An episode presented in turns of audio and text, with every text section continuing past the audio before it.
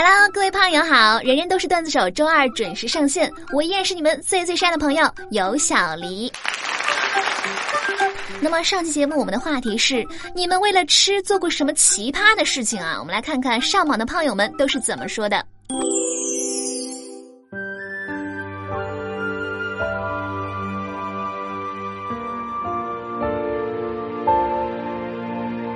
这个叫娜娜的朋友他说。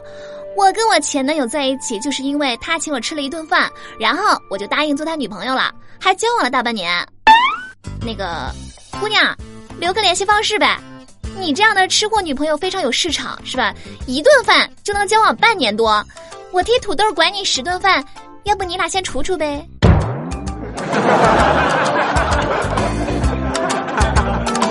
这个叫疯疯癫癫牙掉俩啊，他说。为了吃一顿正宗的重庆火锅，我从长春跑到重庆吃完一顿火锅，再从重庆回到长春。这位掉了两颗牙的朋友，听说北海道的这个海鲜不错，要不这样，你你给买两张机票，我陪你去尝尝吧。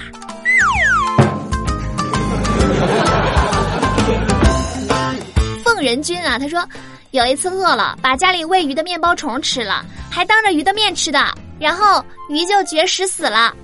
银龙鱼。话说这位朋友的故事和我饿了吃狗粮有点相似啊，饥不择食，说的就是咱们这种吃货呀。另外，我觉得吧，你家这个鱼吧，大概不是绝食而死，而是看着你吃被气死的呀。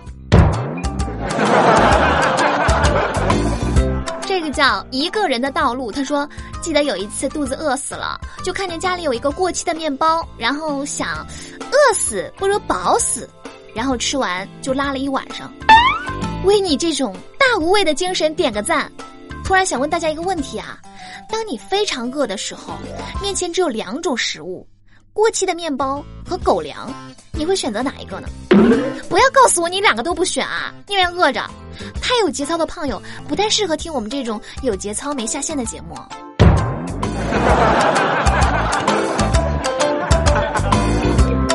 这叫 King J 啊，他说，打小爱吃，有一次看到厨房柜子上有一颗硕大的花生米，我毫不犹豫就伸手去拿，然后就听到啪的一声，我的手就被夹鼠板盯上了。现在想起来觉得不可思议，怎么样的眼神可以忽视夹鼠板，而只看到了花生米呢？最后我忽略了疼痛，还是吃了花生米。感谢家里人没有放老鼠药。你父母估计在想。尼玛，这个眼神儿，这么大的老鼠夹看不见，一颗花生米居然能注意到，看来下次只能放一粒米了。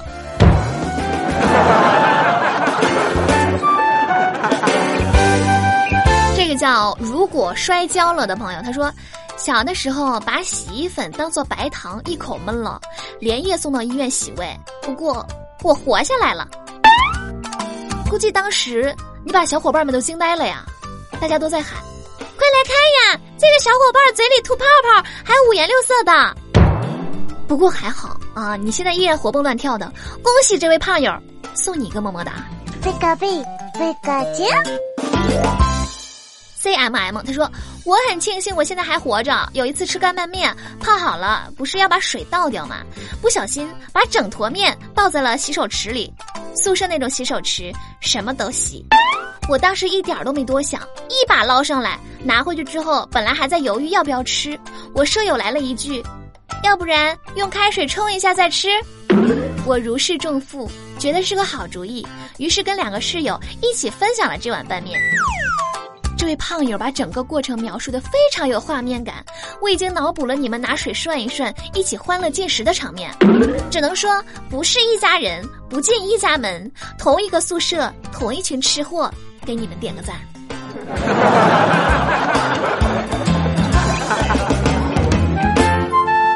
这个叫一位没有名字的胖友，他说：“其实嘛，我也是一个吃货吧。记得有一次在睡觉，梦中在吃猪肘子，吃的正开心，结果呢，醒来之后发现吃的是爸爸的脚丫子，从此我就自己睡了。之后还有一次也很厉害，我吃着自己的手被疼醒了。哎，这个。”这个猪肘子是不是有一种特别的味道呢？我觉得吧，和这位朋友睡觉有点危险，不是啃别人就是咬自己。那啥，衷心的祝愿你在找到对象之前呢，改掉这个恶习啊。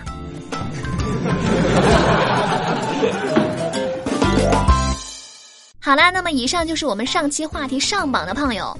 吃是我们人类最原始、最纯粹的欲望啊！希望所有的胖友呢，每天都能享受到美味可口的食物，并且光吃不长膘。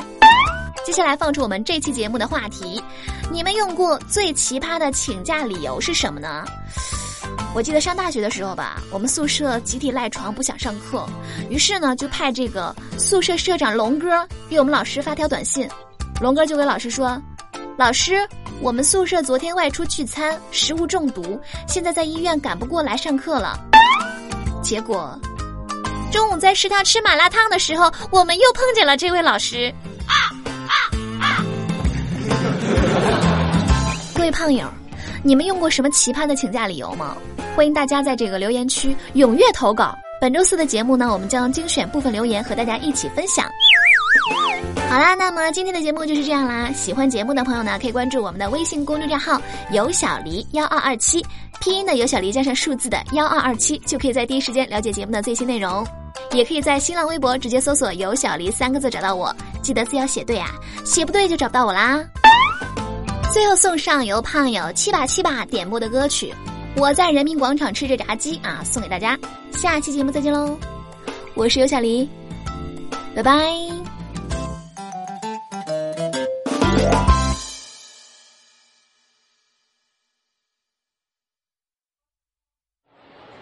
最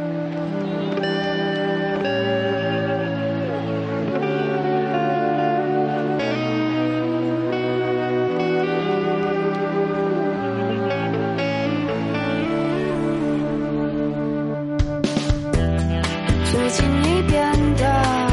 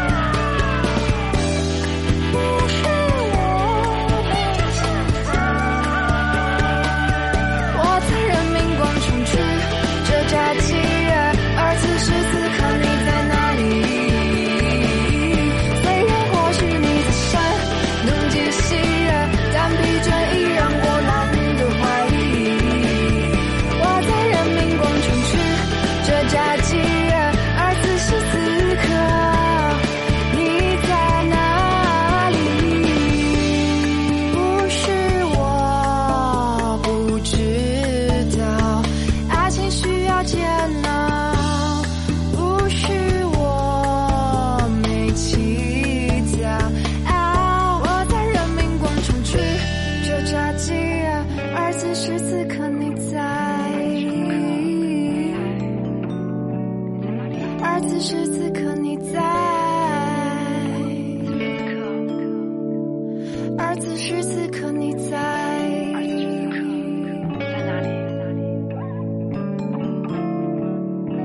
我在人民广场吃着炸鸡，而此时此刻。